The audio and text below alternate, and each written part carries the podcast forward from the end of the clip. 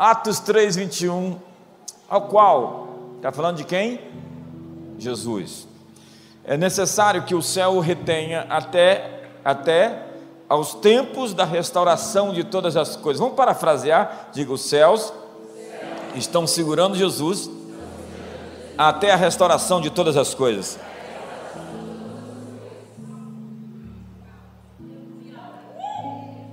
De que falou Deus pela boca dos seus santos profetas desde a antiguidade. Tem muita coisa errada aí na nossa teologia. Eu tenho somente duas horas para pregar, então deixa eu ser rápido.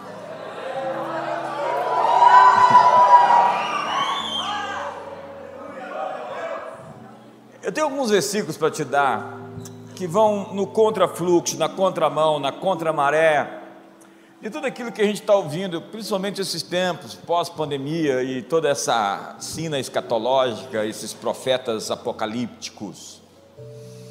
Nós precisamos de uma outra visão sobre o futuro, porque sem fé no futuro você não tem energia no presente. Tem gente que já está desmaiando, olhando para o futuro e não tendo perspectiva, esperança, expectativa. E o texto que eu acabei de ler é um desses textos basais, fundamentais, para entender o que, que é que nós temos que esperar do porvir? É a restauração por meio de dores de parto, por meio de trombetas, por meio de cálices da ira, por meio de selos abertos, lá do Apocalipse, onde todos os inimigos de Deus estão sendo postos por estrado dos seus pés. O Salmo 110 sendo citado diversas vezes no Novo Testamento. Sem dúvida, o salmo mais citado do Antigo no Novo que é assenta-te à minha direita até que eu ponha os teus inimigos por estrado dos teus pés. E diz Paulo aos Coríntios que agora ainda não estão todos os inimigos sujeitos, e também em Hebreus o autor diz, porque está sendo submetido todos esses poderes, essa resistência demoníaca, debaixo do comando, do controle daquele que venceu. Ele venceu, ele foi para a cruz e despojou os principados e potestades e os expôs à vergonha, ao desprezo e à ignomínia. Jesus venceu.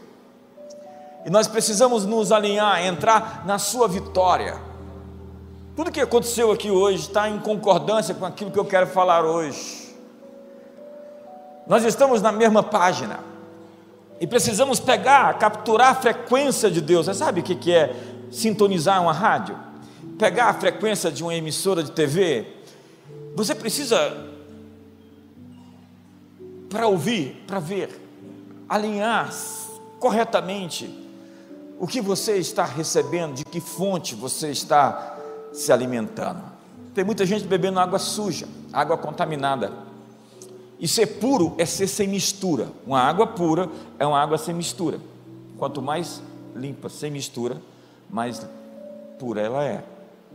E o fato é que Existem muitas informações, e Paulo disse em 1 Coríntios 14, verso 10, que há muitas vozes no mundo e todas elas dizem alguma coisa. Nessa era da informação, você está ali com o seu Instagram, é, machucando o seu cérebro, vendo aquele tanto de informação que você não consegue é, digerir. Seu cérebro precisa de um pouco mais de tempo e de espaço para poder pensar em cada fotografia, em cada. E é tantos sentimentos que surgem ali, né? Ódio, inveja, ira, discórdia. Eu não sou contra redes sociais, eu sou em favor de que nós usemos de maneira ecológica, de maneira inteligente, de maneira decente, de maneira correta. A palavra usada aqui, convém que o céu o retém até os tempos da restauração, restauração é a grande palavra, é apocastastasis. Diga isso. Parabéns. Que é a restauração do estado perfeito antes da queda. Deus sempre termina melhor do que começa. A natureza de Deus é terminar melhor do que começou. Então espere, porque vai ficar melhor do que começou.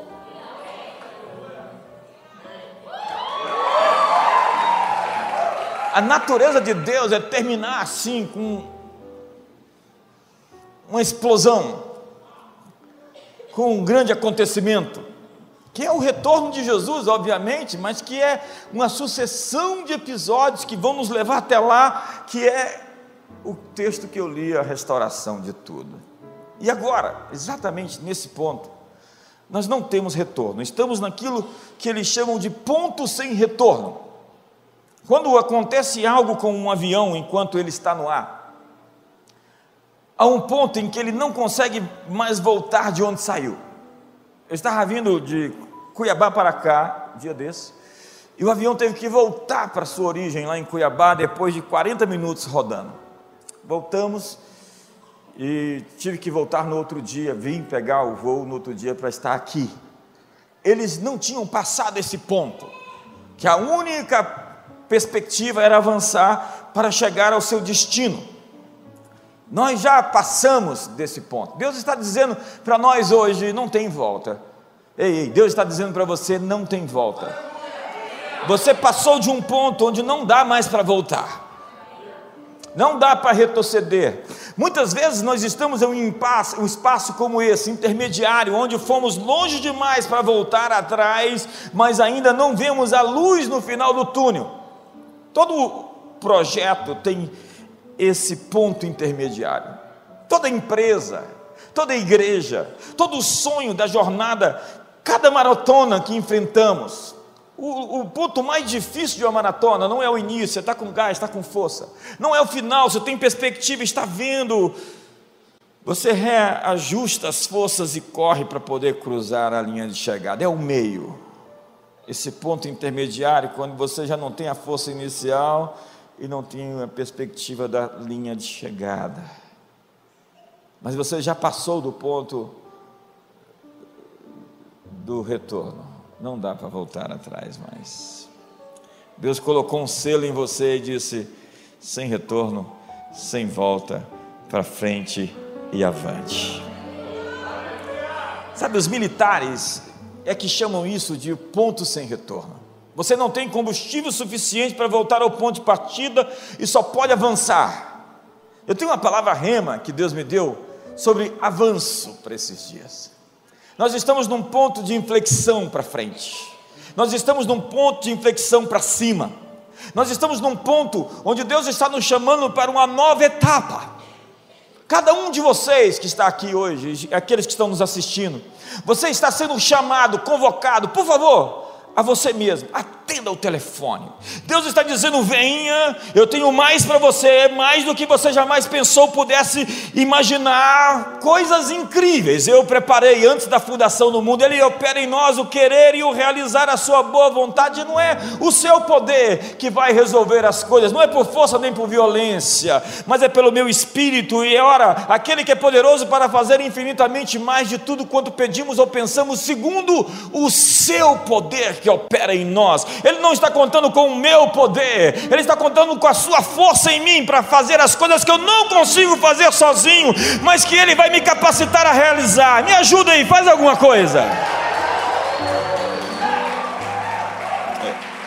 Olha uma pessoa parada que está parada no celular fala: Eu creio que você vai acordar. Fala para ele. A propósito, dá uma ajudinha, empurra ele e fala: Eu creio que você vai despertar. Esse espaço escuro intermediário é que separa os bons dos melhores, é que separa os perdedores dos vencedores, os líderes de sucesso dos que passarão a sua vida infrutíferos. Todos nós passamos por esse ponto, onde nós chegamos no meio e nós já não temos a força inicial. E nós olhamos para frente e nós pensamos em parar, em desistir. Esse espaço quando você não consegue enxergar a frente, no lugar onde não há certezas, onde você está sozinho, onde Deus se cala, Deus não fala. Naquele filme, Deus não está morto, Deus não está morto, parte 2, tem uma frase que o sujeito diz: quando o aluno está fazendo a prova, o professor está calado.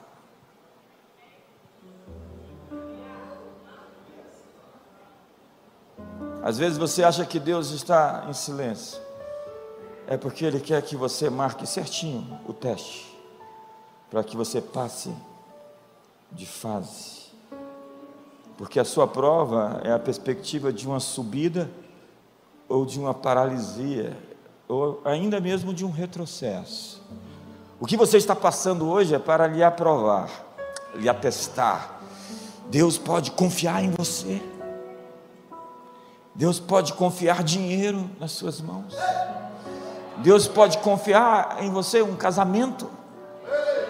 Deus pode confiar em você sucesso. Provas existem para nos confirmar. Jesus foi passar pelo deserto, empurrado pelo Espírito Santo para ser tentado pelo diabo. Deus não tenta ninguém, mas nos leva ao deserto a fim de que nós façamos a prova.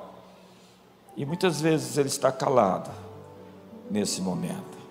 É nesse espaço intermediário escuro onde a verdadeira liderança nasce. Qualquer líder, de fato, de verdade, sabe o que, é esse ponto, esse lugar, onde a coragem ganha músculos.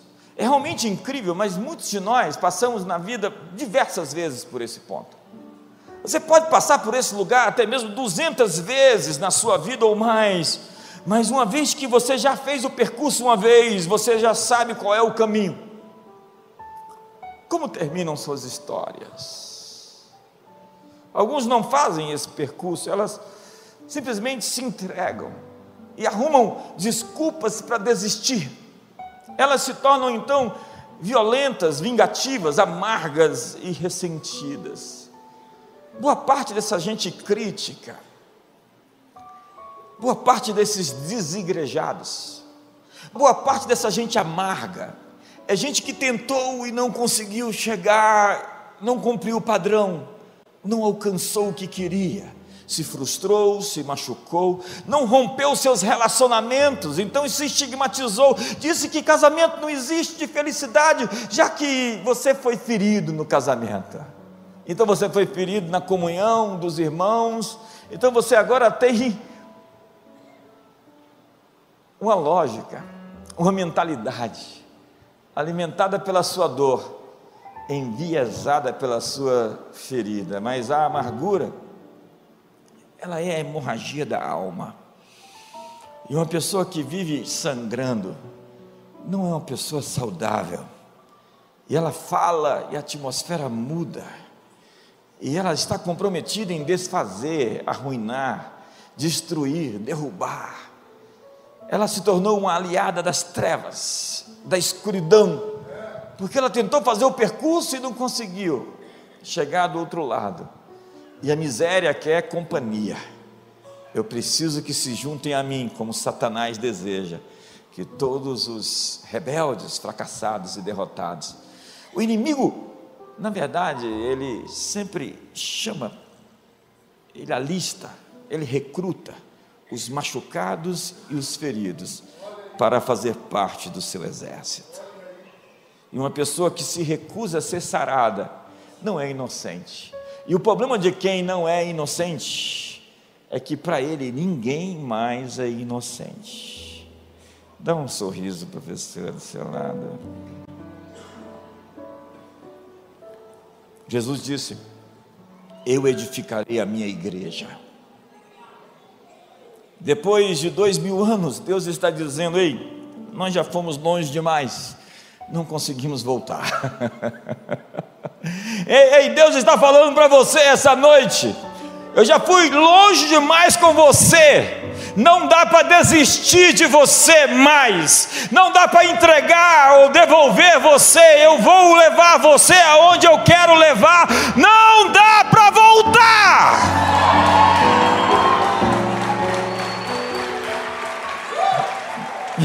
Dê um sorriso para sua irmã e fala: não tem volta. Ei, dá uma gargalhada e diz: não tem volta. E se você tentar voltar, você vai ver uma, uma cordinha te segurando e te puxando. Quando a cordinha aparecer, isso aconteceu comigo há uns 35 anos atrás. Minha mãe parou de orar para eu me converter e começou a orar para Deus me trilhar. Deus arranca ele de lá, faz o que o Senhor quiser. Assinei embaixo, o Senhor agora toma providência. Mamãe e papai é hora de você usar da oração corajosa. Ah, meu filhinho, tão lindinho, bonitinho. Senhor, bonitinho, dá um jeitinho. Aperta em cima da ferida e arranca ele de lá. Diga para o seu irmão: se você não fizer o caminho, as coisas podem ficar ruins para você. Diga para o irmão do outro lado: não tem volta. O segundo texto dessa noite que eu quero compartilhar com você está em Isaías capítulo 60. Dispõe-te e resplandece, porque vem a tua luz, e a glória do Senhor está as trevas cobrem a terra, mas sobre ti está nascendo a glória resplandecente do Senhor. Você sabe o que é escuridão? Escuridão não é algo. Trevas só podem ser definidas pelo seu oposto. Trevas é ausência de luz. E se o mundo está escuro, é que falta alguém de nós lá para clarear.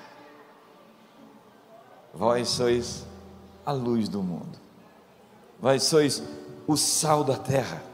Ignorância é ausência de conhecimento, frio é ausência de calor, medo é ausência de amor, porque o perfeito amor lança fora todo medo. Jesus disse: Eu vos darei as chaves do reino de Deus. Chaves. Para abrir as portas. Eu edificarei a minha eclésia. É incrível o que é a igreja na visão de Jesus. A palavra já existia antes de Jesus nascer. Eclésia era um conselho, uma assembleia eram pessoas que poderiam decidir as políticas públicas de uma província, de um lugar. E eles se reuniam, decidiam, definiam, e estava feito. Então, o que vocês decidirem, o que vocês reunidos afirmarem, eu vou ligar nos céus o que vocês ligarem na terra. Vocês são o meu parlamento. Nós estamos reunidos hoje para decidir. Estamos reunidos hoje para concordar acerca de coisas que nós vamos afirmar essa noite. Então, como lidar com as portas do inferno? Jesus disse: Eu edificaria a minha igreja e o inferno, as suas portas não vão prevalecer. Nós precisamos de uma nova canção. Sim, diz a Bíblia em Jó capítulo 38, no verso 4 que Deus estabeleceu os fundamentos, que Deus criou os quasares, as supernovas e os buracos negros. Onde estavas tu, diz ele, quando eu lançava os fundamentos da terra? Faze-me saber se tens entendimento, Jó. Verso 5. Vai aparecer, irmão, ora aí que acontece. Quem lhe fixou as medidas, se é que o sabes? Ou quem a mediu com o cordel. Verso 6. Sobre que foram firmadas as suas bases, ou quem lhe assentou a pedra de esquina. Verso 7. Olha o que diz: quando juntas cantavam as estrelas da alva, e todos os filhos de Deus bradavam de júbilo. A pintura é a seguinte: Deus estava criando e o universo estava cantando. Os anjos bradavam de júbilo e celebravam a criação que Deus fazia. A cada ato criativo de Deus, o universo estava cantando uma canção. Que imagem é essa que eu quero ver na eternidade? Deixa eu ver como é que foi. Nós precisamos de uma canção, mas não é qualquer canção. Jesus disse: se dois ou três de vocês concordarem acerca de algo e ligarem na terra, será ligado no céu. A palavra concordar é a palavra sinfonia. E sinfonia significa soar juntos, ou ter um som de acordo, ou ainda um conjunto harmônico. Nós vimos uma sinfonia aqui com três. Eles tocaram concordantemente.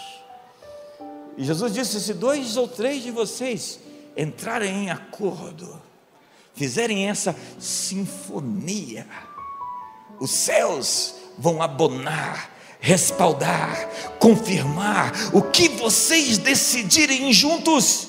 Essa canção vai chegar aos meus ouvidos e eu vou dizer: é boa. E eu vou dizer: vou cantar com vocês a mesma canção. O acordo é a sinfonia que constrói a casa. Então, hoje é dia de abandonar o desacordo na família. Filhos, pais, esposas, maridos. O desacordo ou a voz dissonante na igreja. A voz divergente, até desafinada com o todo. Ainda bem que o irmão conseguiu afinar as palmas. Tem gente que desafina até a sinfonia. É responsável por essa sinergia. Ó, oh, quão bom e agradável é que os irmãos estejam unidos. É como o óleo que desce sobre a cabeça, sobre a barba, sobre a orla dos vestidos. Como o orvalho do irmão sobre os montes do Sião. Ali o Senhor ordena a sua bênção. Onde Deus ordena a sua bênção? Quando nós conseguimos falar a mesma língua, quando o casal e os filhos falam a mesma língua, quando há uma liderança, um círculo íntimo que conversam a mesma língua, isso é tão poderoso que o inimigo falsificou. Você vai até Gênesis capítulo 11, verso 6, e você vê Babel, onde diz que eles tinham uma só linguagem, eles falavam juntos um só idioma e não havia limites para onde eles poderiam chegar.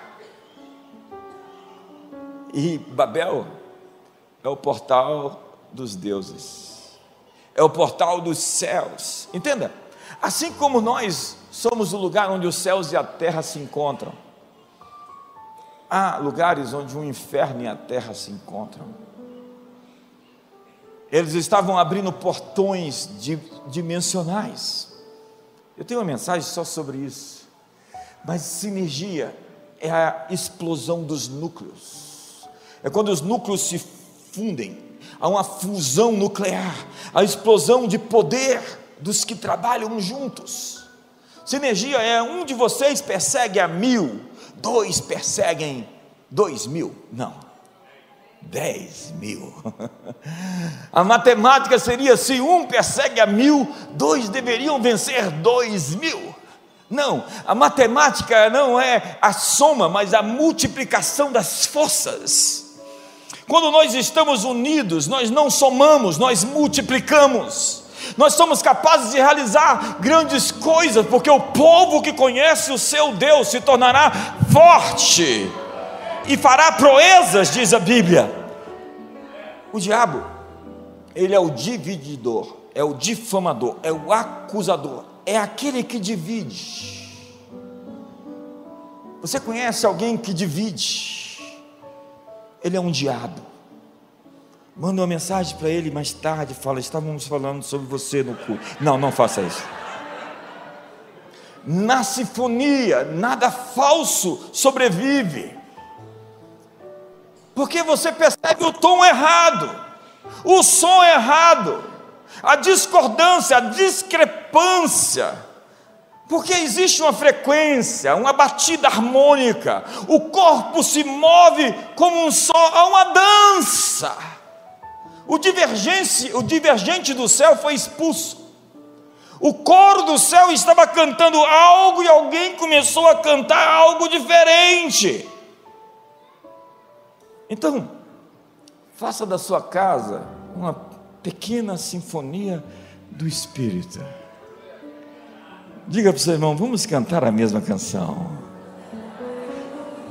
Através de mim, Jesus clareia através de mim. Jesus clareia. Eu não sei o resto da música. Vou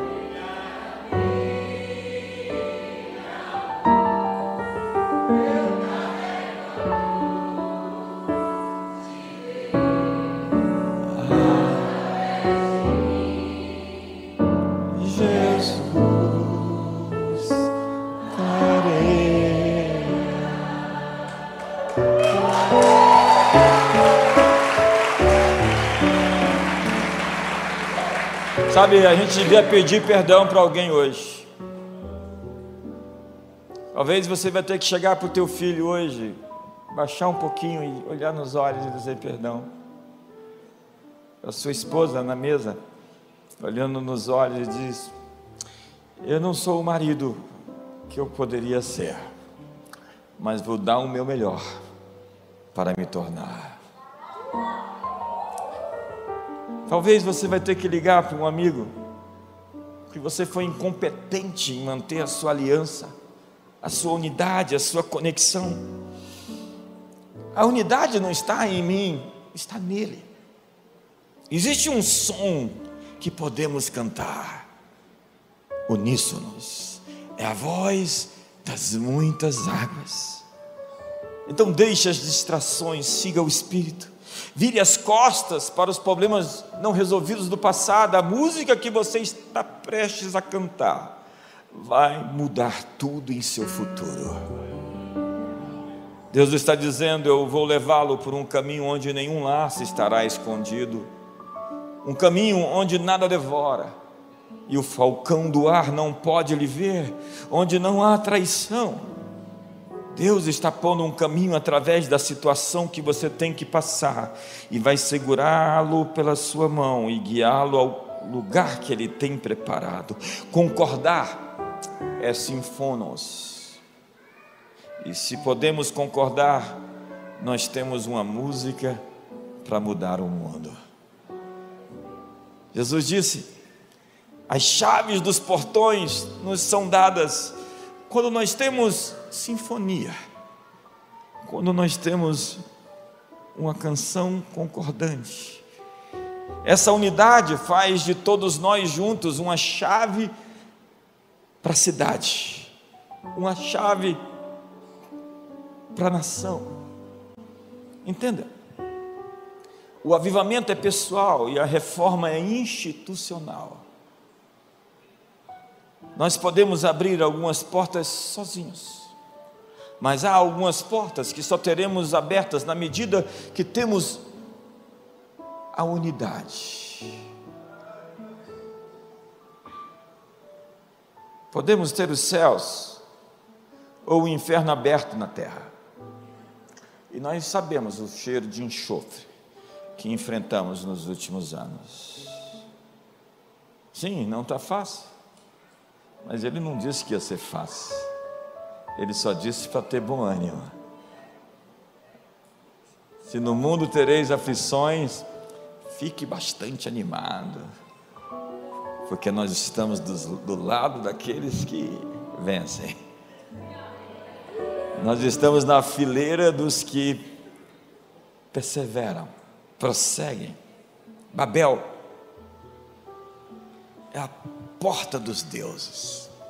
Lá no topo daquela torre, eles fizeram o zodíaco e estavam invocando forças espirituais, magia, no seu nível mais alto. Eles estavam se comunicando com as forças da escuridão. Existem portais abertos na sociedade. Elias disse: Vocês estão dizendo que Astarote e Baal são os deuses da fertilidade que abençoam vocês. Ok. Portanto, em três anos, três anos e meio, não vai mais chover, a terra não vai mais florescer. Elias feriu a face do diabo. Ele disse: Vocês estão dando glória para um Deus falso e eu vou mostrar para vocês de onde vem a prosperidade verdadeira. Não choveu, não frutificou, até que eles foram ao Carmelo, e você conhece a história. Elias fecha o portão do inferno. Nós temos que ser missionários para o lugar onde os problemas estão. Babel era para abrir os portões do inferno. O homem dá permissão para os poderes agirem na terra pelo culto. Culto é onde nasce a cultura. Já dizia Christopher Dawson: cultura é culto.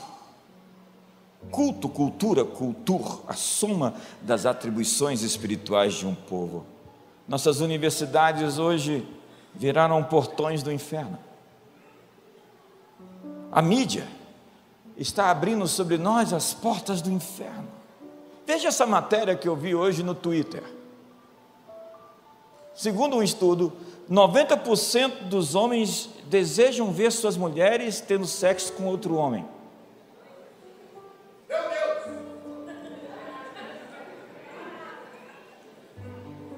Eu coloquei ali, perguntei, de onde é essa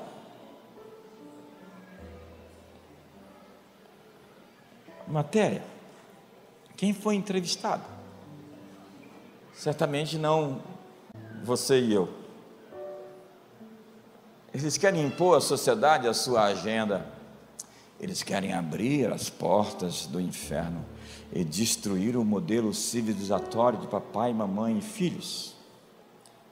Se Babel é o portal dos deuses, Betel é a porta dos céus.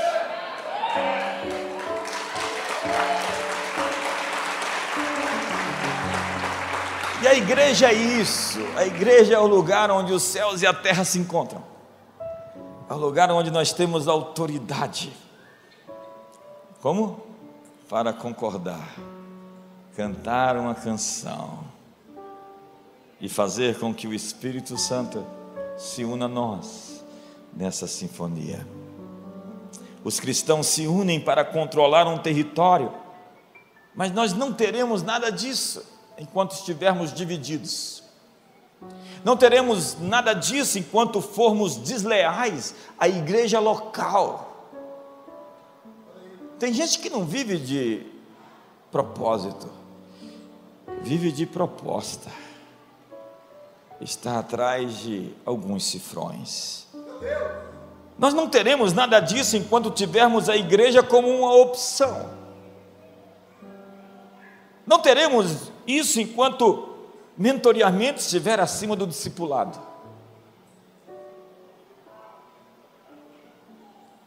Desculpe, eu sou um formador de pessoas. E o plano é unidade, é o espírito da reconciliação. O plano é a transição do pastoral para o apostólico. O plano é do evangelho da salvação para o evangelho do reino de Deus.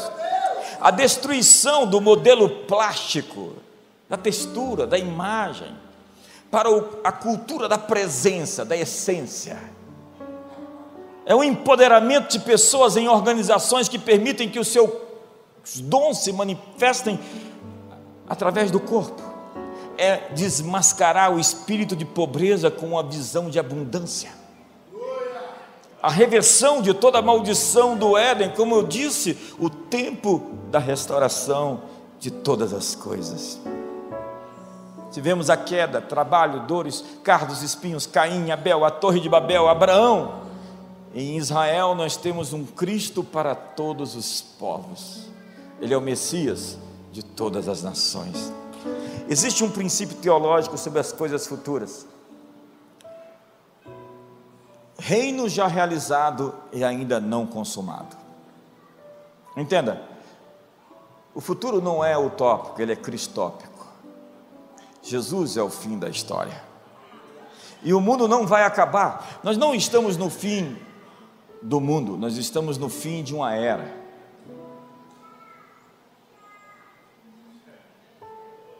Apocalipse não é um livro que tem sentido de fim, como um desastre, como o final da história e do tempo.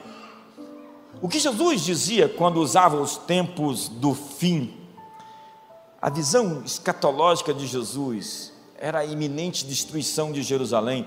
Quando você lê capítulo 24 de Mateus, você está vendo o que vai acontecer trinta e poucos anos depois. Se estiver nos montes, não volte para a cidade, fuja, porque o bicho vai pegar.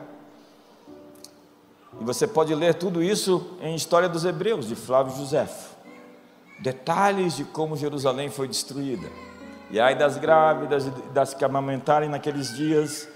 A visão não era a destruição do cosmos, o princípio das dores, a destruição do templo, o término do sacrifício dos animais, do sacerdócio levítico, do sacerdócio de Arão,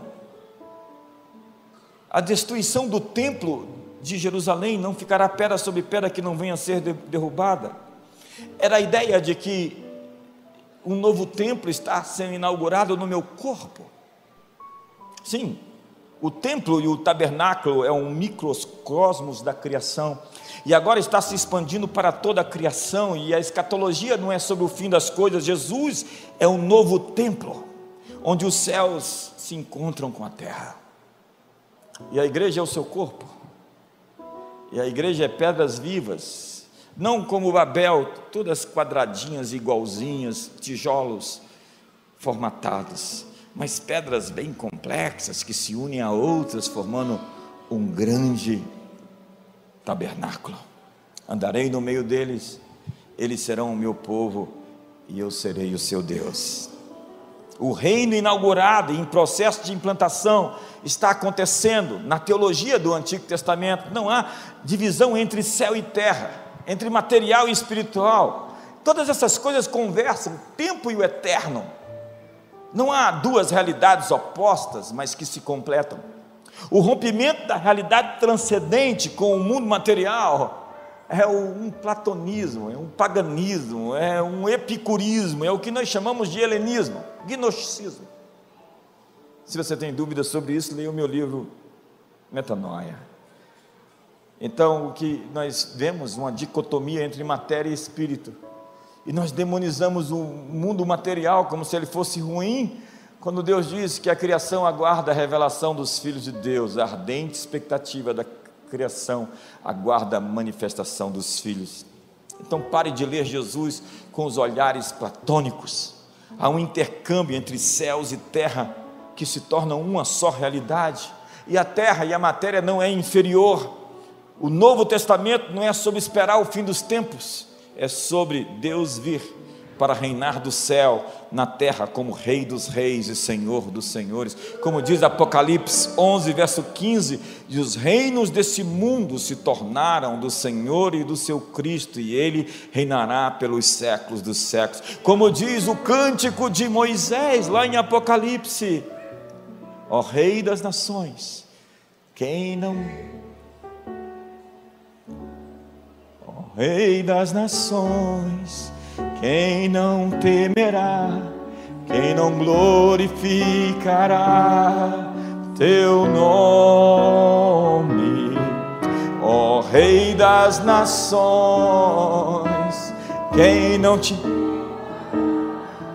pois só teu. Isso está na Bíblia, você devia saber. Essa, essa canção está toda inteira na Bíblia. Ó Rei das nações, quem não te louvará? Teu nome, ó Rei das nações, quem não te pois só teu A visão de Deus é as nações. Deus ama as nações. Deus não quer abrir mão do Brasil e das nações, porque o canto continua dizendo: Todas as nações virão e adorarão diante, pois os teus atos de justiça se fizeram manifestos. Todas as nações, inclusive o Brasil, vai estar lá. Você acredita nisso ou não? Sabe, o grande erro nosso, eu estou encerrando, é ver o livro de Apocalipse como o fim. Não estamos falando de destruição, mas de restauração. Não é medo, é esperança. Se você abrir o livro de Apocalipse com medo, você não está lendo a Bíblia certa. O maior teólogo da atualidade chama-se Nicholas Thomas Wright. Tom Wright, N.T. Wright. Ele consegue escrever mais livros do que você consegue ler. Não, é que ele está traduzindo tudo agora. E quando ele foi escrever um livro sobre o futuro, ele escreveu um livro assim: Surpreendido pela Esperança. Sim, quando você abre Apocalipse, o coração te enche da esperança de que o mal perdeu, de que as trevas não vão prevalecer, de que esse mundo é o estrado dos pés de Jesus, e de que os maus e os ímpios que pensam estar prosperando e vão se dar bem, não. Os meus pés quase resvalaram, porque olhei para a prosperidade do ímpio. Não tenha invejas do ímpio a prosperar no seu caminho. Passei e vi um homem mau que parecia prosperar. Voltei e ele não estava mais lá. Salmo 91: Somente com os teus olhos olharás e verás a recompensa dos ímpios, porque o juízo vem para consertar as coisas. E Jesus, segundo Paulo, nos deu o ministério da reconciliação onde todas as coisas estão se reconciliando e se reconectando com Deus nos céus e na terra. Sim, e a ressurreição não é a vida após a morte, a ressurreição é a vida depois da vida após a morte.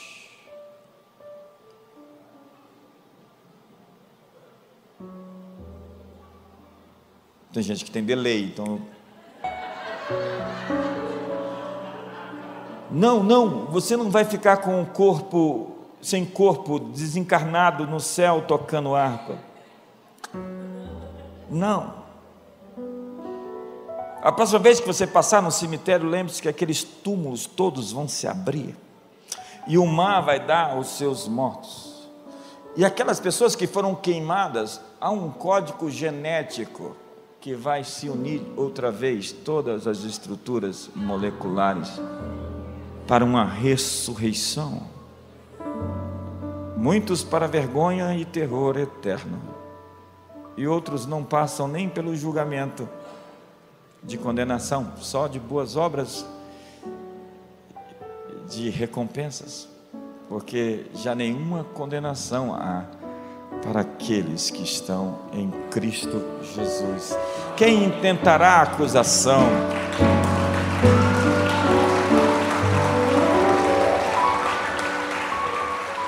O nosso problema é que a gente pensa que a volta de Jesus significa o rompimento dessa estrutura material física.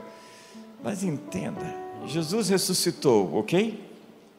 E ele subiu ao céu e levou a terra para o céu nasceu da terra e foi para o céu. Tomé tocou no seu corpo, ele esteve fisicamente presente em um novo corpo glorificado. Em Cristo Jesus, os céus têm um de nós assentado no trono, um homem. E acredite, fisicamente. Então, o espiritual não significa não material.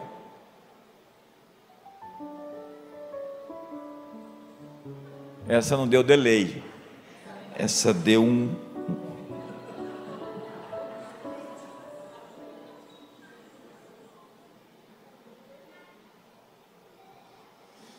Fique de pé.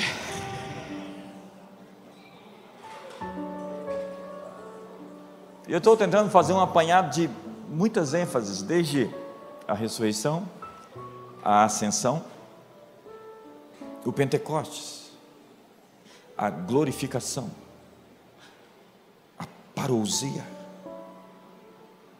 Quando nós dizemos que Jesus subiu ao céu, ascendeu aos céus, nós pensamos então ele está fora, ele está ausente. Não, ele não disse que está ausente. Eis que estou convosco todos os dias, até a consumação dos séculos. Muitas vezes Paulo usa uma, uma palavra para chegada de Jesus chamada manifestação na nossa tradução, que é quando ele aparece. Ele aparece e todo joelho se dobra e toda língua confessa. Até quantos o transpassaram vão se render. E nós podemos escolher fazer isso hoje, ou num dia ter que fazê-lo, de qualquer forma.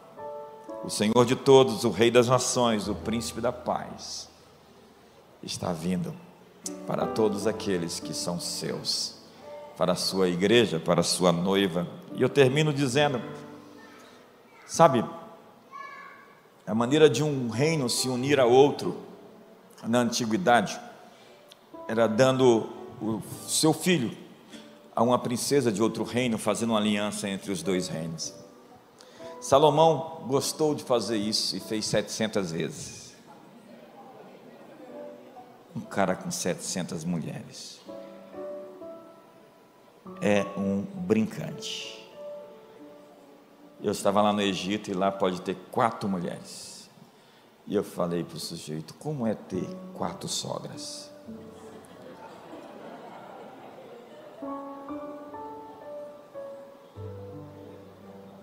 Ele se uniu com todos ao redor através de alianças e ele desviou-se, adorou os deuses de suas esposas. A lógica é a seguinte: o Deus do céu tem um filho, enviou-o à terra para se unir com a sua noiva,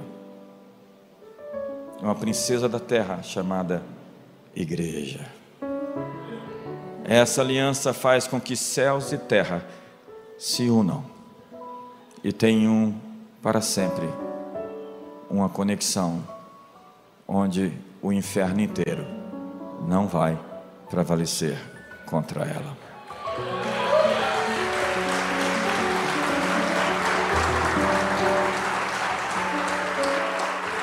Feche seus olhos hoje, eu queria falar mais, verdade.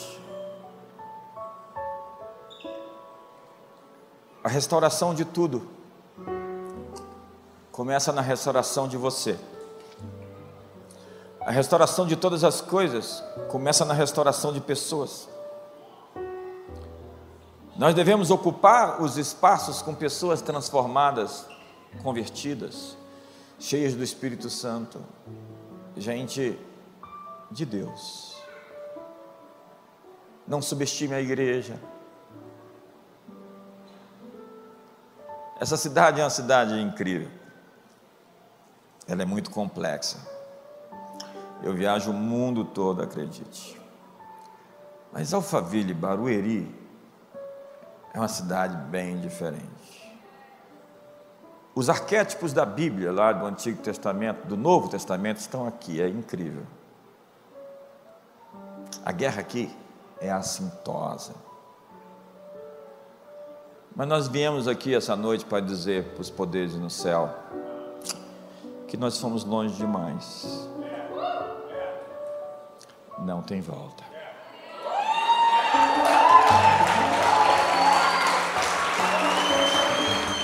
Nós queremos cantar uma canção e viemos aqui para decidir. Você sabe o que a gente veio aqui decidir? Que essa enfermidade não vai matar você. Essa enfermidade não é para a morte. Eu estou falando com você. Nós viemos aqui dizer que você não vai infeliz, ser infeliz e solitária, mas que você vai encontrar uma pessoa certa que Deus está preparando no secreto. Nós viemos aqui decidir que você não vai viver indignamente sem ter dinheiro para pagar suas contas mas que você vai pagar as contas suas, vai pagar as contas dos outros. Porque Deus vai transbordar o seu cálice. Nós viemos aqui para decidir que você vai ter um encontro com Deus tão especial que isso vai mudar a sua vida para sempre. Viemos aqui para decidir que a promessa de Deus de que os seus filhos não foram gerados para a calamidade, mas eles são a descendência bendita do Senhor. Sim. Em cada promessa Deus está dizendo sim. Você sabe, nós viemos aqui para decidir, Deus está dizendo amém. Deus está se unindo a nós no nosso coro, na nossa canção, quando nós dizemos sim à promessa dEle, amém ao que Ele diz, e mantemos isso.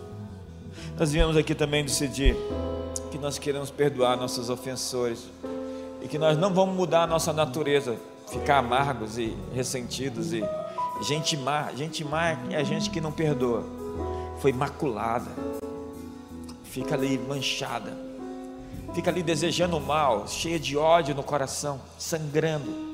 Tem gente aqui sangrando. Eu não preciso ser esperto para saber que tem gente aqui que precisa liberar seu coração. Nós viemos aqui para decidir que é algo incrível e importante que está acontecendo e que nós estamos dizendo que queremos fazer parte. Quantos querem fazer parte de algo grande e poder? Levante a mão do seu irmão e ore com ele hoje sobre tudo isso. Ministre uma palavra, sim. Agora é a hora das vozes das muitas águas.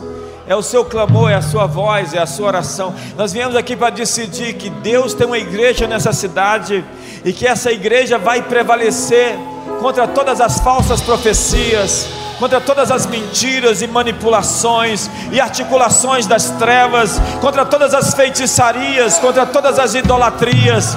Que essa igreja está se levantando no poder do Espírito Santo, vivamente, poderosamente, extraordinariamente. Nós liberamos o Espírito de cura, nós quebramos hoje o jugo da escravidão e as opressões, e a prostituição, e a lascívia, e as mentiras, e o vazio existencial nós liberamos o Espírito Santo, o poder de Deus, a graça de Jesus, o favor do eterno Deus, a graça abundante, o dom da justiça, o reinar em vida, por meio de um só, a saber, Jesus Cristo.